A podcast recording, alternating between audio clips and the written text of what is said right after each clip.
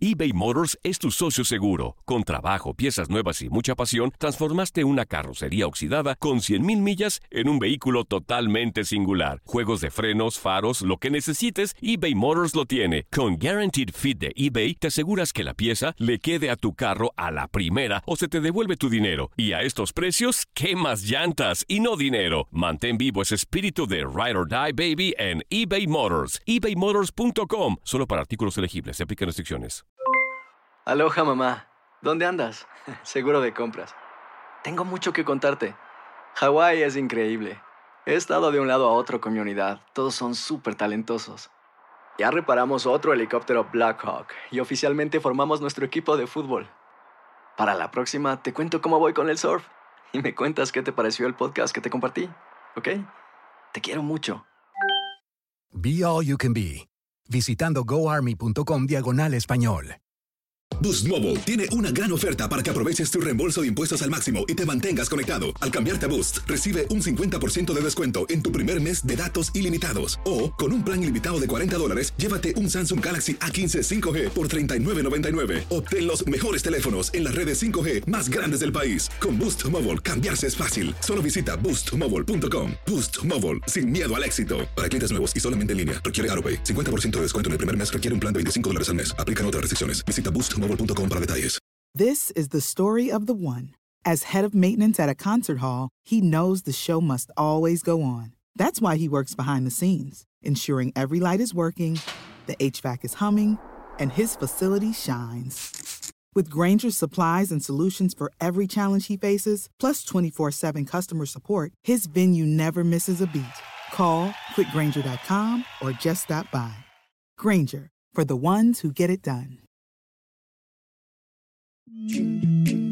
Hoy en lo mejor del tiradero platicamos con Aldo Farías, nuestro compañero de TUDN, y él afirma que si estuviera en sus manos, la Liga MX regresaría a la actividad.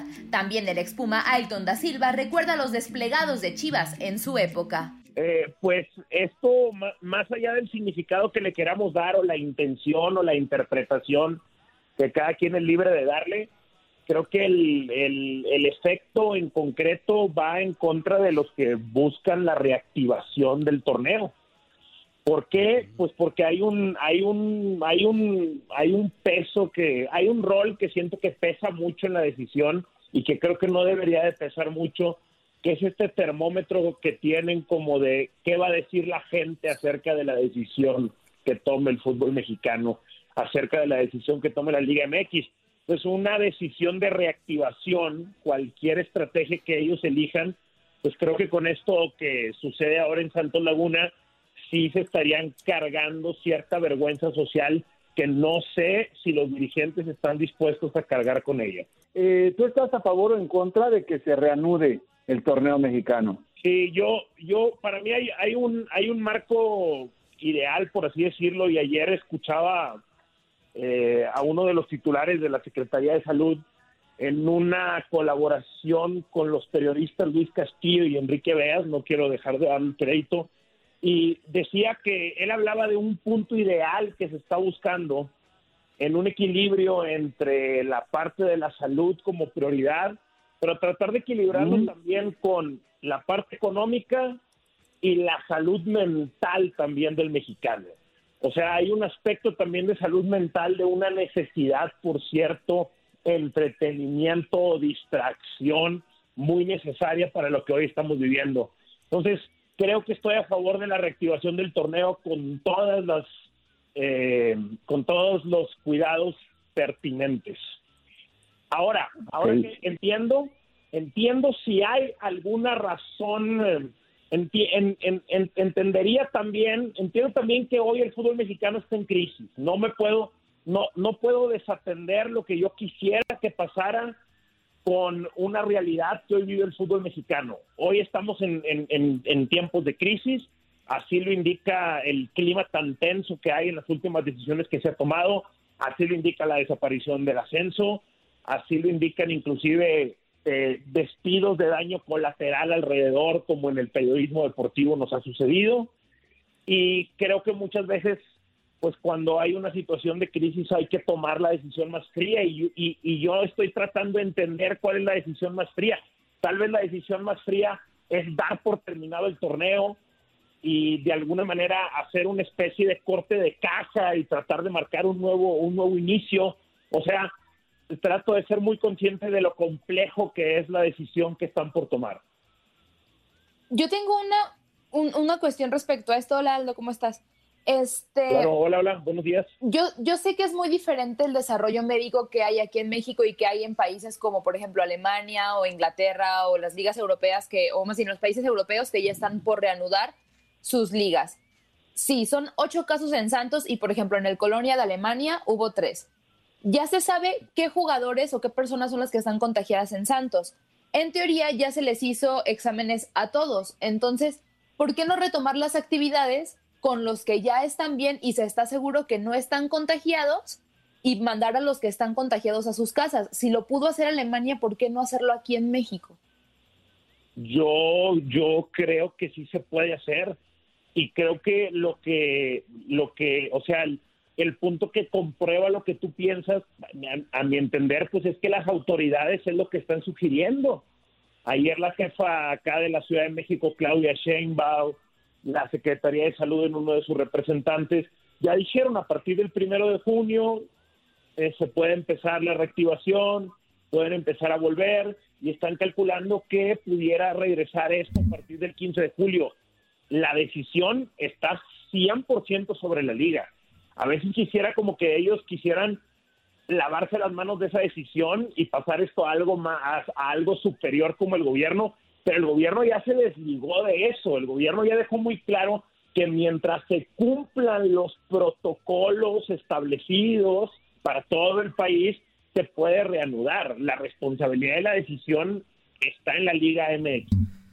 ¿Cómo estás, Aldo? Te mando un fuerte abrazo. Oye, este, tomando en cuenta pues que ningún, ni, ni tú ni nosotros somos expertos en temas económicos, ¿cuánto crees que le afectaría a la Liga MX de tomar la decisión de darla por finiquitada en temas, este, pues, digo, va de dinero. O sea, pues ¿crees que afectaría bastante? A mí, a mí ese, ese tema, o sea, creo que la decisión, a mí me da mucha risa cuando a veces se tiene muy satanizado a veces los términos económicos, por así decirlo, cuando se habla de, de, economía es muy fácil pensar en eh, cerdos capitalistas con un puro en mano y un whisky en la otra pero no es mm. nada más eso, o sea, la economía escurre hasta nosotros, la economía es, nuestro, es nuestras familias, es nuestro trabajo, es la comida de la casa, es la canasta básica, es la educación, es la salud, es el higiene, eso es economía. Por eso es importante verlo. Y, y, en, y en el caso de la Liga MX, yo aquí saco un cálculo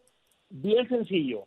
Yo eh, me topo con que el mayor ingreso de la gran mayoría de los equipos se llama derechos de transmisión en la Liga MX sigue siendo a través de la televisión.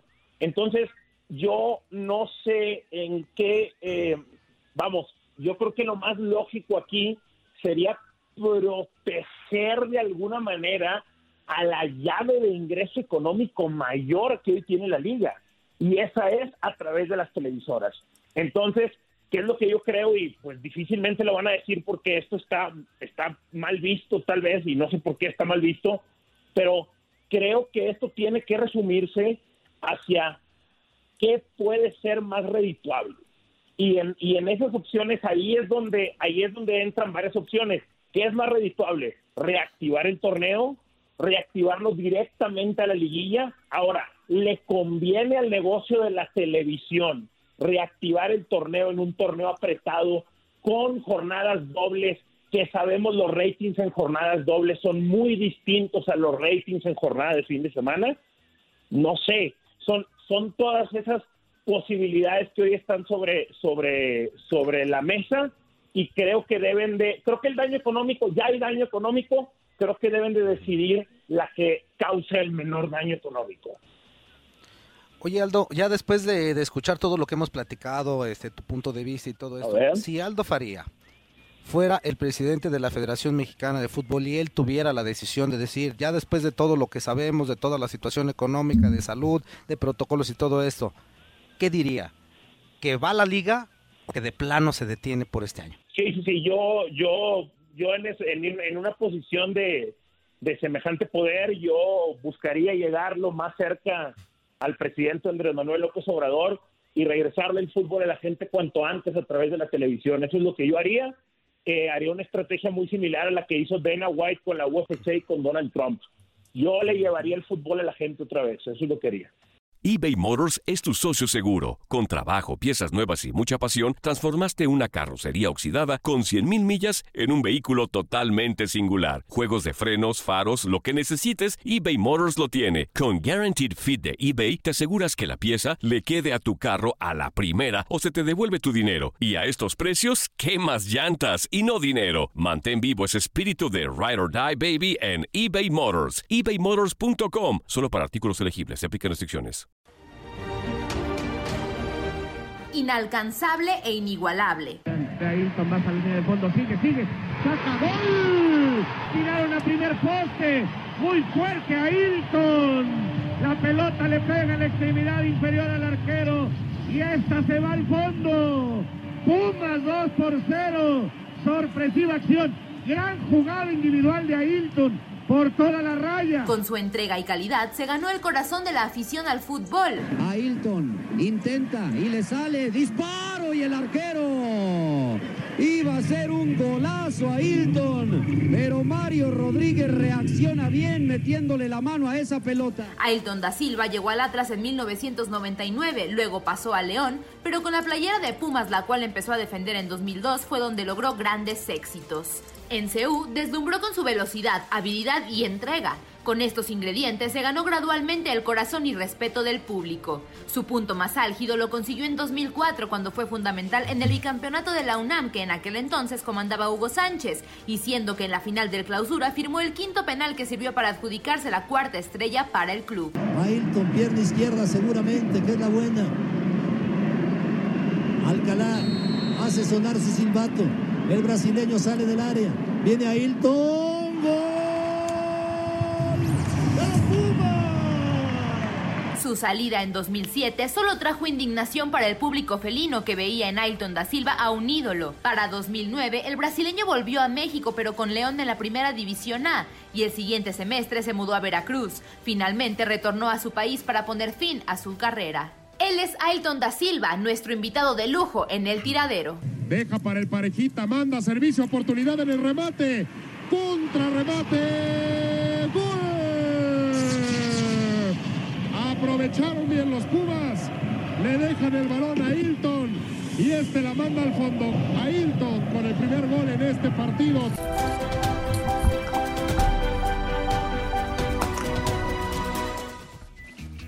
Pues le damos la bienvenida a esto que es el tiradero a Ailton da Silva. Amigo, ¿cómo estás? Muy buenos días, bienvenidos al tiradero.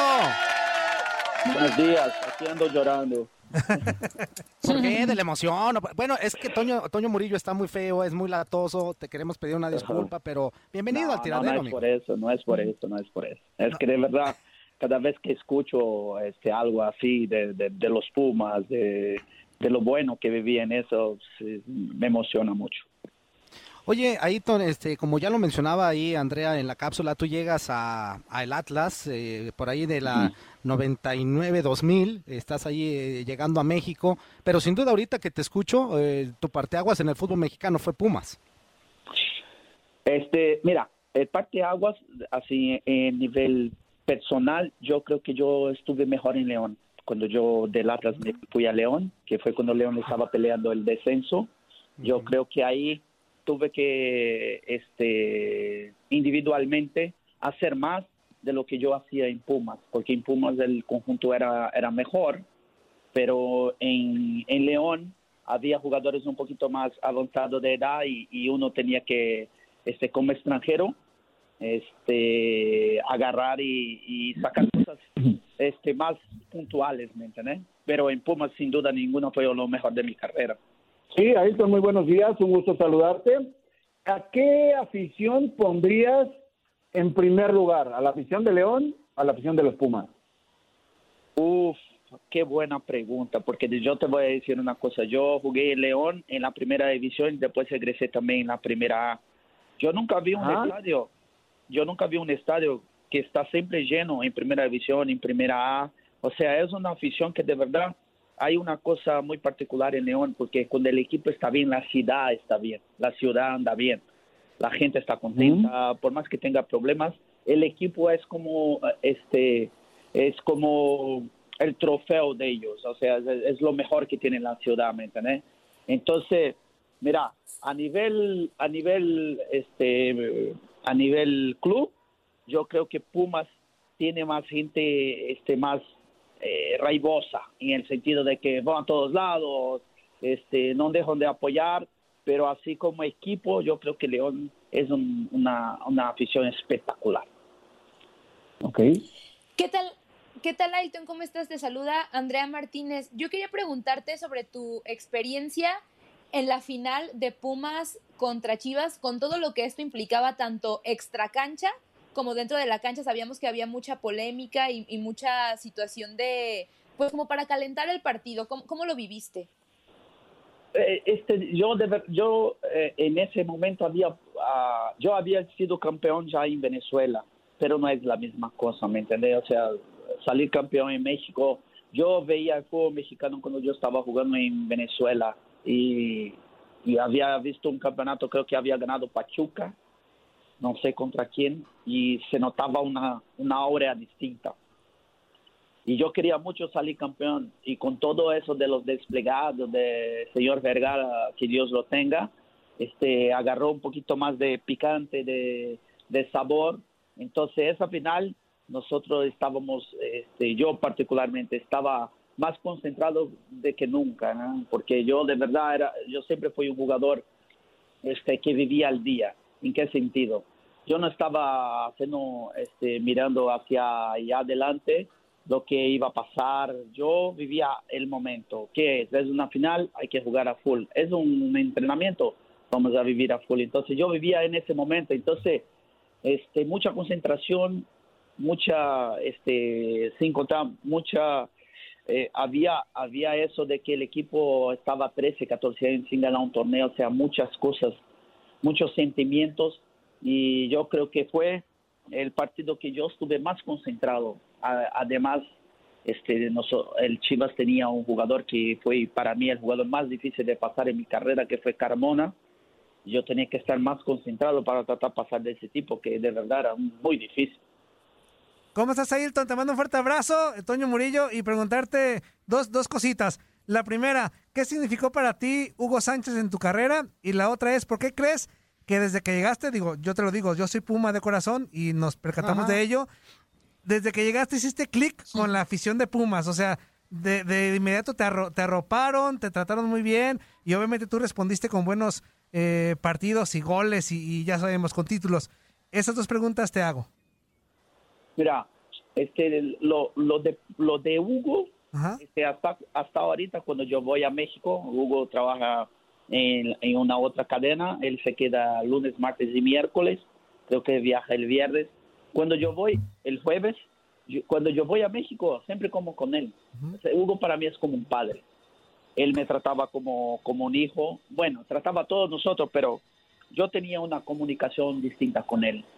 No sé si él este, de verdad me agarró para ser su hijo. O sea, de los jugadores que teníamos en el club, el que siempre iba con Hugo para cualquier cosa era yo. O sea, cuando había momentos que los jugadores decían, Ayrton, anda a decir a Hugo a ver si puede hacer, una amistosa allá en Estados Unidos, cabrón, para que vayamos este, allá a dar una vuelta, a comprar unas cosas.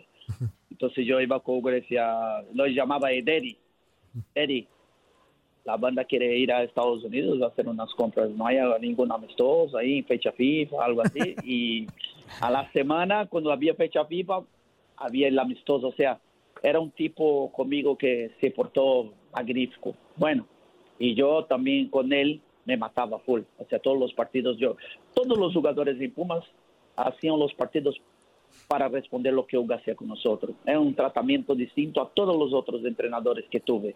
Entonces, no es, no es acaso que Pumas en, creo que en dos años jugó como seis, siete finales. Entonces, es que es, es el entrenador que te da todas las posibilidades, que te da, este, que te arropa que no te deja solo, éramos una familia.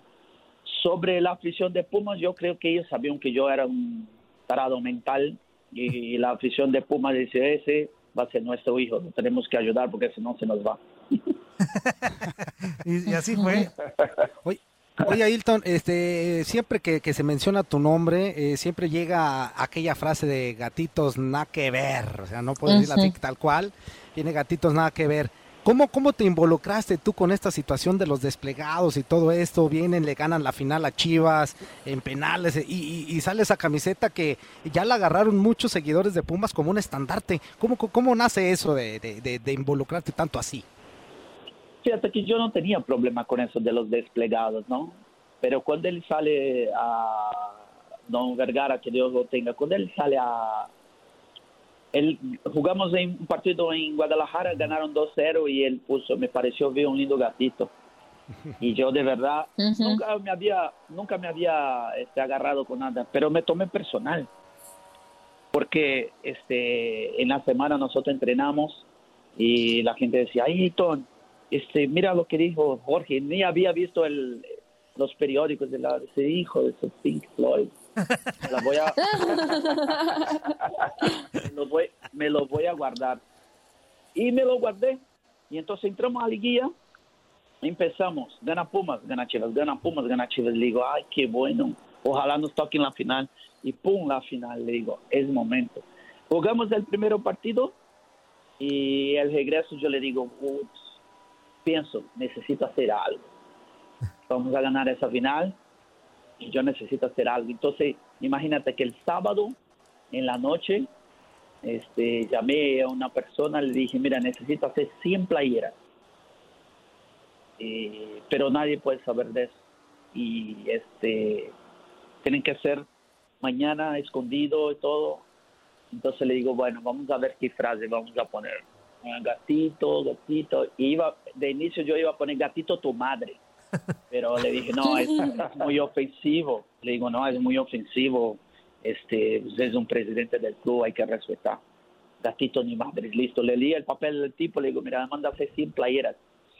Y cuando yo voy, este, yo agarro las playeras este, dentro de una caja y me lo llevo bajo el brazo y lo pongo ahí en mi casillero abajo. Nadie sabía lo que estaba pasando. Y cuando patea el penal Medina, que se va, vamos todos a agarrar a Bernal, lo abrazamos y yo voy picando para el vestidor. Y ahí en el vestidor agarro la, la bolsa con las playeras y lo pongo ahí adelante de la gente y empecé a tirar las playeras y lo puse en la playera. O sea, nunca me había pasado algo así, pero de verdad esa me quedó guardada y este, afortunadamente este nos salió bien y a la playera hasta hoy se vende ahí adelante. Debería haber patentado la playera, estaría millonario. de hecho, sí. que sabes que que se agarró un, toque especial y Zuli, que es Chiva de corazón, también lo sabe eh, a distancia, agarró un pique especial ese Chivas contra Pumas, Pumas Chivas, a partir de ese desplegado que dices tú, digo, años atrás yo recuerdo muy bien un 7 a 1 de Pumas a Chivas en CU, pero después fue en octubre del 2003, fue en el octubre del 2003 cuando Chivas le gana 2-0 a, a, Pumas en el, Estadio Jalisco y al día siguiente, el domingo, este sale el desplegado y es cuando pues obviamente se prenden los focos como de pues de carrilla, este de, por lo que puso Chivas y después vienen otros partidos ya en el 2004, ustedes le ganan a Chivas 3-0 en CU, este, o sea, se, se, se vuelve un partido que de por sí... 3-1 en Seúl, yo puse una otra playera. ¿Te recuerdas que antes había ahí una, una cosa en Televisa que era este gol por la salud de, alguien, gol por la salud de alguien. Y yo lo puse una playera gol por la salud de Jorgito, no sé si sí. exacto, o sea, agarré un tinte muy especial y después me acuerdo que después de la final, en el 2005, hasta el grupo Molotov, este grupo de rock en, en, en nuestro país, en México, sacó una canción, que tampoco puedo decir el nombre tal cual aquí, este, y hasta se hicieron reportajes contigo, Ayrton, con Marioni, este, o sea, la, rivalidad se incrementó a partir de, los desplegados. Sí, eh, este, la gente dice que em, hay dos partidos que no se puede perder, Pumas, que no puede perder. Una es contra el América y Chivas. Este, yo creo y lo veo que contra Chivas ya, ya quedó como un clásico, o sea, es es más que jugar contra el América. El América, oh, tremendo rival y todo, pero Chivas, a partir de ese momento del 2004 para adelante, este, fue el equipo que, que quedó como el rival a batir. ¿eh? O sea, tenía que batir a ellos como sea. Y de verdad, hasta hoy se quedó así. Y es bueno que tengamos un rival siempre para, para ser el rival ese, para levantar. Porque Chivas hoy es así, dependiendo de la situación que va. Si ganas, regresas a hacer cuenta. Si Pumas no está jugando bien y gana Chivas, es como que este empieza un torneo otra vez. Y si pierde también, ¿me entiendes? Entonces, esa rivalidad para nosotros fue buena. Sí, Ayrton, hace falta personajes en el fútbol, no en la Liga MX, hablando a nivel mundial, personajes que le pongan esa pimientita, ese picante a los partidos, como Jorge Vergara, con el detalle este de que tuvo ahí contigo. Sí, lo, lo que pasa es que hoy el fútbol está muy robotizado, ¿me entiendes? Antes eh, yo creo que en mi época estaba el Gaby también que ponía las máscaras, estaba Ah. el que hacía el chapulín, o sea, y poquito a poco este se la, el fútbol mexicano se fue robotizando, le fueron quitando ese tipo de cosas y, y quedó un poco, viste, tú no lo ves más nada de eso, este, se quedó un fútbol un poquito más, como te digo, un poquito más, te parece profesional, pero a la misma hora fastidioso, ¿me entiendes? En ese momento había gente que hacía esas cosas y, daba un picante, te identificaba, ¿no? Cada uno identificaba con una persona. Y yo creo que este ellos haber quitado eso no fue muy bueno para el espectáculo, ¿no? A lo mejor financieramente para ellos sí, pero para el espectáculo no fue tan bueno. Oye, Ailton, este, hace ratito me llegó una, una pregunta eh, de algunos Ajá. de los radioescuchas que están en este momento ya conectados con nosotros y me preguntaba que qué sentías cuando le dabas un pase al Kikín y lo fallaba. ¿Qué le va a sentir si él siempre fue un tronco mismo? No, pero mira, yo te voy a decir, yo te voy a decir una cosa del Kikín. Kikín es la muestra que si tú te pones la cabeza que vas a llegar, tú- Claro. el que el Kikín sin ser este un jugador técnicamente avantajado, sin ser aquel jugador espectacular, se puso en la cabeza que iba a llegar a Europa. Él siempre dijo que iba a jugar en Europa. Y yo lo miraba y decía, ¿qué X tienes? no? Decir que vas a Europa. Pero de verdad, este, mi admiración, además de ser mi amigo, este, se puso en la cabeza y fue. Entonces, cada vez que, que yo escucho algo, dice, ay, no puedo, no puedo, yo te digo, mira, anda allá, este, busca en el Instagram, Kikín, busca toda su carrera, mira sus goles y vas a ver que vas a poder. El Kikín es, es ejemplo de tipo que este, se pone en la cabeza que puede y sí puede. Oye, Ayrton, si tú no lo permites, cada semana tenemos al Kikín Fonseca porque es nuestro compañero aquí en tu DN. Este, por lo regular no hay, un, no, no hay un día exacto, pues puede ser martes o miércoles. Si tú no lo permites, en algún momento cuando le toque a él enlazarse con nosotros, ¿te podemos marcar para que tener una charla con los dos? Sí, pero no le digas a él que vas a marcarme así, yo entro de mí. Ah, muy bien, muy bien. Muy bien. Pero, yo, pero ya tengo tu permiso. Le vamos a dar, le vamos a dar Habla, ese- habla, ese susto. habla bajo, habla bajo. Ok, ok, Para que no escuche. Porque a veces sí nos escuchan, entonces para que no se dé cuenta. Nos quedan tres minutitos, amigos. ¿Algo más? No, nada más para agradecerte y, y, estamos aquí para lo que necesite. Pues muchas gracias, mi queridísimo Ailton, de verdad, este es un placer platicar contigo, que nos platicaras esas anécdotas, ese, ese, ese piquecito que había o que sigue habiendo en los partidos de, de Chivas contra Pumas o Pumas contra Chivas. Y ya, ya tenés la invitación, ¿eh? En cuanto sepamos qué día vamos a tener al Kikín, para que ahí darle la sorpresa de que le digas tronco en vivo. No, Troncolín Fonseca le decíamos allá en Pumas. ¿Cómo? Troncolín Fonseca. Muchas gracias, Ailton, que tengas buen día, gracias. Esto fue lo mejor del tiradero el podcast. Muchas gracias por escucharnos. No se pierdan el próximo episodio.